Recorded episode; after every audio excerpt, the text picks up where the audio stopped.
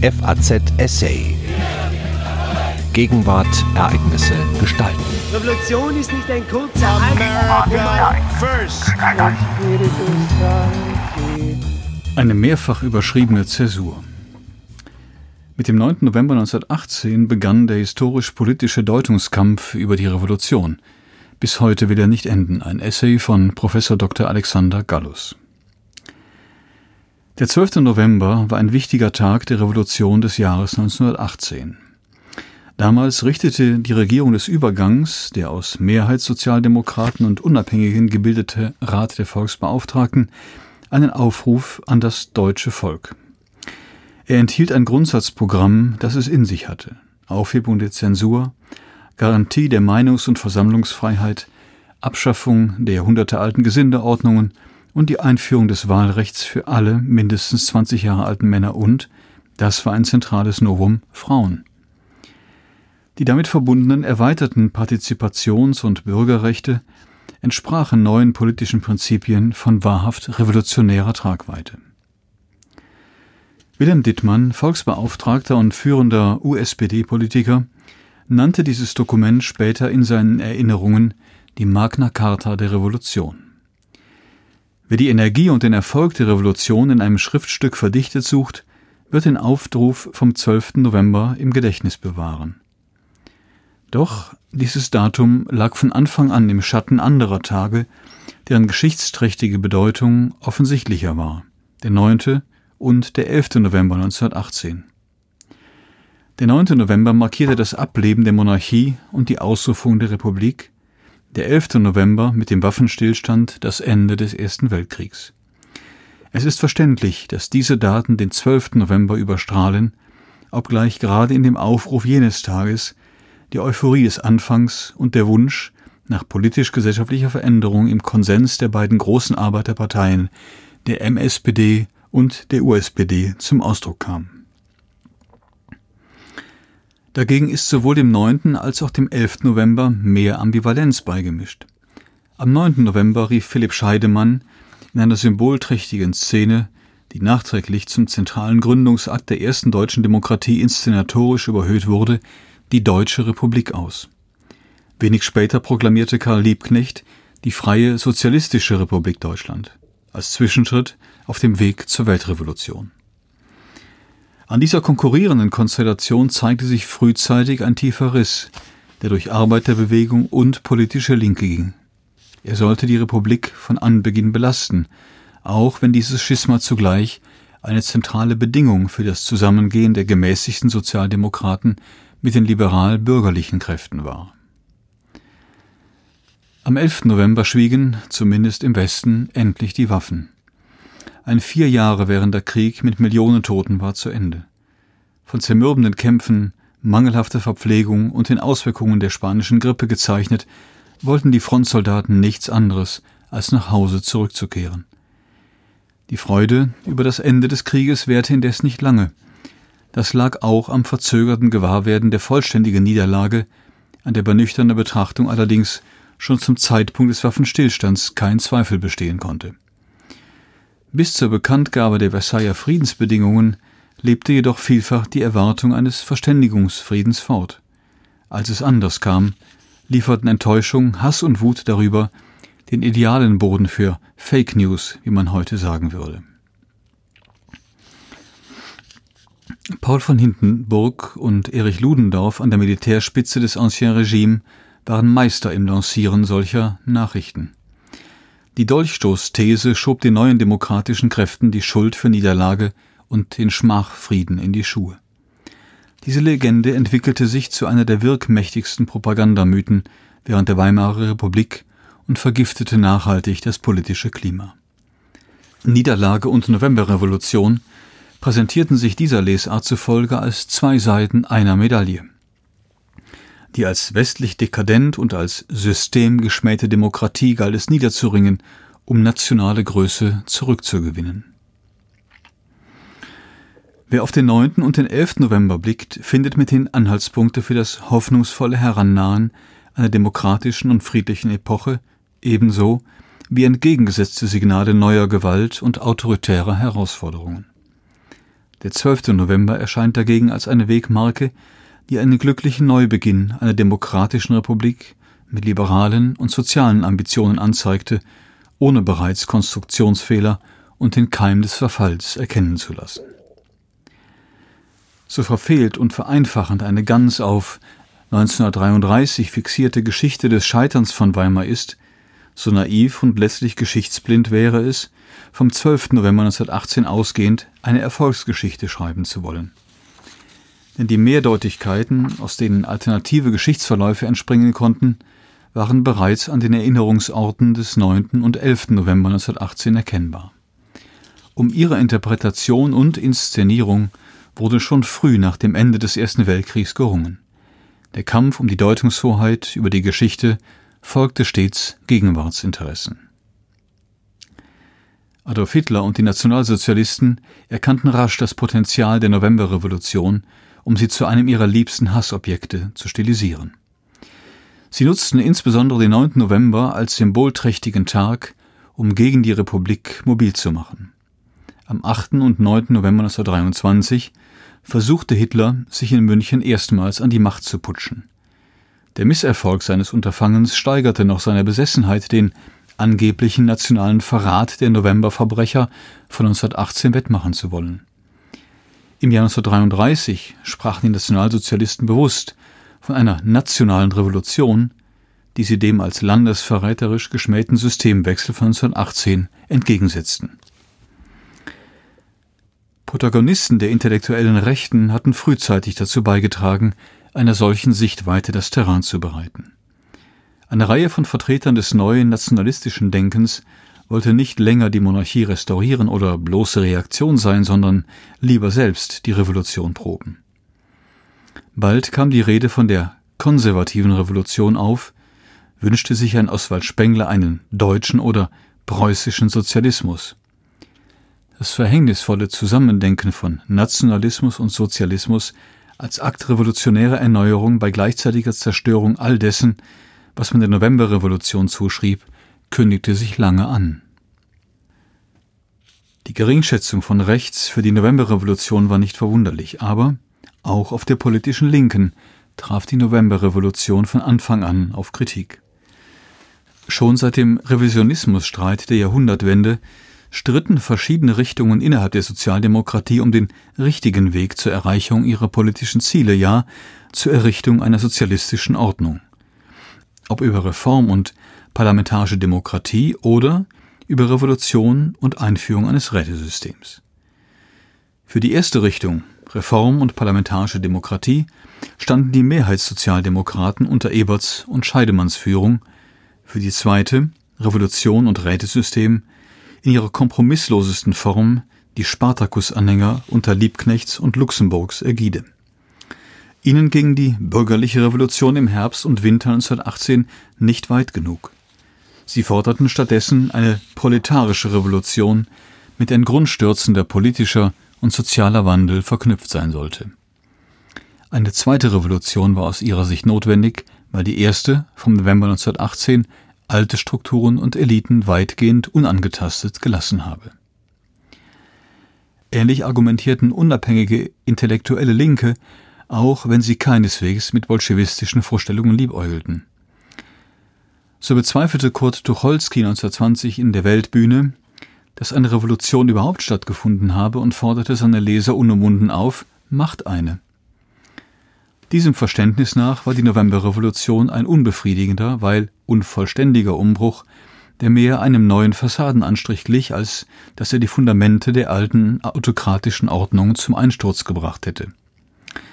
So gesehen musste die wirkliche Revolution erst in Gang gesetzt und eine wahre Demokratie noch begründet werden, um einer formal erscheinenden Institutionen und Verfassungsordnung Leben einzuhauchen. So oder so traf die Revolution, wie sie tatsächlich stattgefunden hatte, auf wenig Akzeptanz, ob von links oder von rechts. Die rechte Kritik war zutiefst antidemokratisch und zielte auf die vollkommene Zerstörung des Novemberwerks durch eine anders geartete Revolution. Die linke Kritik dagegen begrüßte grundsätzlich einen Neuanfang, drang aber zugleich auf Weiterführung und Vollendung, eine Position, die auch einige Sozialdemokraten vertraten Sogar die Mehrheitssozialdemokratie haderte bisweilen mit dem Erlangten. Dabei signalisierte das Ergebnis der Wahlen zur Nationalversammlung im Januar 1919, dass der eingeschlagene Weg durchaus populär war. Schließlich konnten die Parteien der sogenannten Weimarer Koalition aus Sozialdemokraten, katholischem Zentrum und der liberalen Deutschen Demokratischen Partei immerhin drei Viertel der Stimmen auf sich vereinigen. Die bereits am 11. August 1919 von Reichspräsident Ebert unterzeichnete Weimarer Reichsverfassung signalisierte ebenfalls einen breiten bürgerlich-sozialdemokratischen Basiskonsens. Zu einem selbstbewussten und uneingeschränkten Lob der Revolution konnten sich aber nicht einmal die Sozialdemokraten selbst durchringen. Das verdeutlichen auch ihre Schwierigkeiten, sich auf Feiertage und Symbole zu einigen. Der 9. November konkurrierte mit dem Verfassungstag am 11. August und dem Tag der Arbeit am 1. Mai. Dissens herrschte auch darüber, ob man die schwarz-rot-goldene Flagge oder die rote Fahne hissen sollte. Einerseits war die Sozialdemokratie die Partei der Revolution, andererseits aber auch jene ihrer Einigung. Sie beförderte einen radikalen und doch auf Kontinuität setzenden Systemwechsel von der konstitutionellen Monarchie hin zur parlamentarischen Demokratie, wollte aber auf einen kompletten gesellschaftlichen Umbau im marxischen Sinne verzichten. Das Hineinhören in die Stimmen der verschiedenen politischen Akteure und Kritiker zeigt, in unterschiedlicher Intensität blieb der Wunsch nach Revolution während der Weimarer Republik en vogue. Nur wurde der dahinterstehende Gedanke ganz unterschiedlich ausbuchstabiert. Vor dieser Kulisse war es für die Novemberrevolution schwer, einen Alleinvertretungsanspruch aufrecht zu erhalten. Nach dem Versuch der Nazis, die Novemberrevolution komplett auszulöschen, setzte ihre Rezeptionsgeschichte nach 1945 neu ein. Anders als im Westen Deutschlands war sie in der DDR stets präsent. Die höchsten Repräsentanten aus Staat und Politik gaben dort die jeweilige Sicht vor. Walter Ulbricht legte 1958 in einem Text über den Charakter der Novemberrevolution für die Zeitschrift für Geschichtswissenschaft die, zentrale Formel zur Interpretation fest. Eine, Zitat, unvollendete bürgerliche Revolution, die in gewissem Umfang mit proletarischen Mitteln und Methoden durchgeführt wurde. Zitat Ende. Es habe damals eine durchsetzungsstarke Kaderpartei wie die SED gefehlt, sonst hätte die Revolution schon 1918-19 triumphiert. Insofern betrachtete sich die DDR als Vollenderin der Novemberrevolution, eine Grundanschauung, an der sich im Laufe der Jahre nichts änderte. 1983 hieß es im neuen Deutschland kurz und bündig Ziele des November 1918 in der DDR verwirklicht. In der Bundesrepublik diente die Novemberrevolution nicht zur Traditionsstiftung, jedenfalls nicht im affirmativen Sinn. Sie war Teil der Fixierung auf Weimar als Negativfolie, von der es sich abzugrenzen galt. Bonn ist nicht Weimar, lautete Fritz René Allemanns Buchtitel von 1956, der schnell zu einem Motto der jungen Bundesrepublik avancierte. Ein Jahr zuvor hatte der Kieler Historiker Karl Dietrich Erdmann einen Aufsatz im führenden Fachorgan, den Vierteljahrshefte für Zeitgeschichte, über Zitat die Geschichte der Weimarer Republik als Problem der Wissenschaft Zitat Ende veröffentlicht. Darin formulierte Erdmann en passant die bald sogenannte Entweder-Oder-These zur Novemberrevolution. Die Sozialdemokraten unter Ebert standen vor einer binären Entscheidungssituation. Entweder eine parlamentarische Republik im Bündnis mit den konservativen Kräften wie dem alten Offizierkorps zu verteidigen oder eine soziale Revolution im Bündnis mit den auf eine proletarische Diktatur hindrängenden Kräften zuzulassen.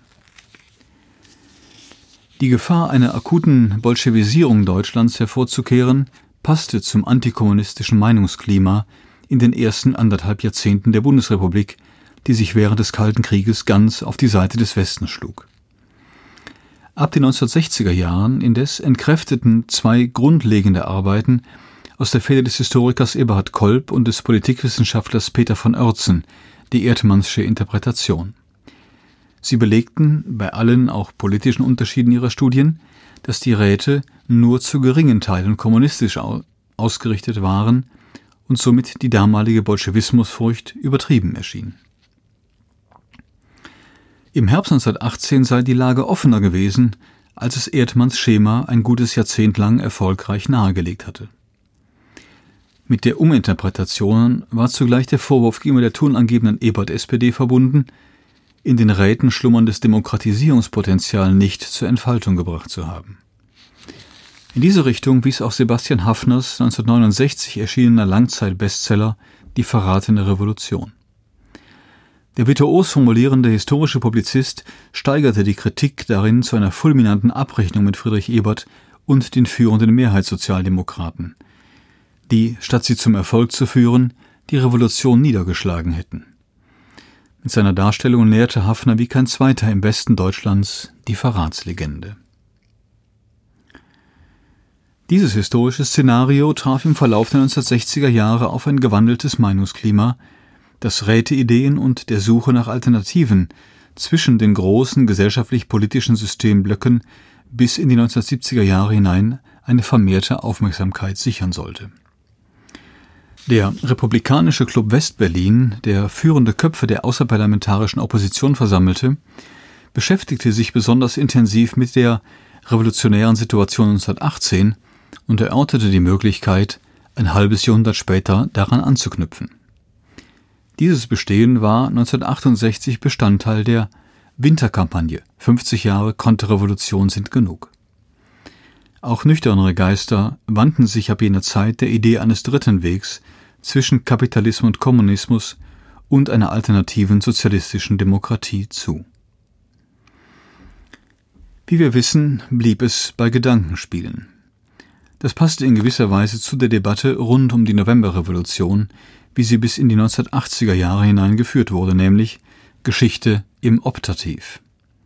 Mehr Demokratisierung und weniger verpasste Chancen seien in einer Zeit möglich gewesen, als führende Politiker ihre Handlungsmöglichkeiten nur unzureichend genutzt hätten, so lautete eine der Thesen.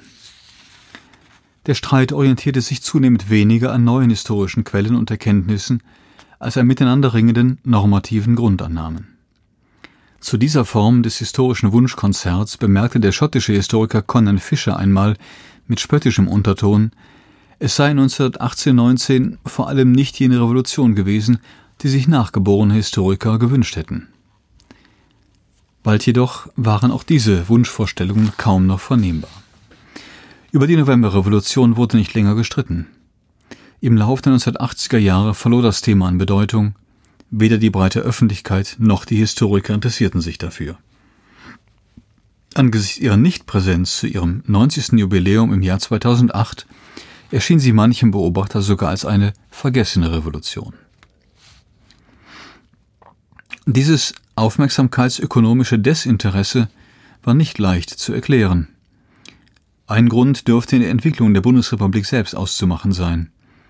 Die während der ausgedehnten Nachkriegszeit vorherrschende Sorge darüber, wie stabil das neue Staatswesen sein würde, schwand allmählich. Die Bundesrepublik verabschiedete sich im Laufe der 1980er Jahre von ihrem Charakter als Provisorium und damit auch von Weimar als Gegenargument mit identitätsstiftender Kraft. An diesem Trend änderte nicht einmal die friedliche Revolution von 1989 etwas Grundlegendes. Anders, als man es hätte erwarten können, belebte diese neue Novemberrevolution nicht das Interesse an der alten.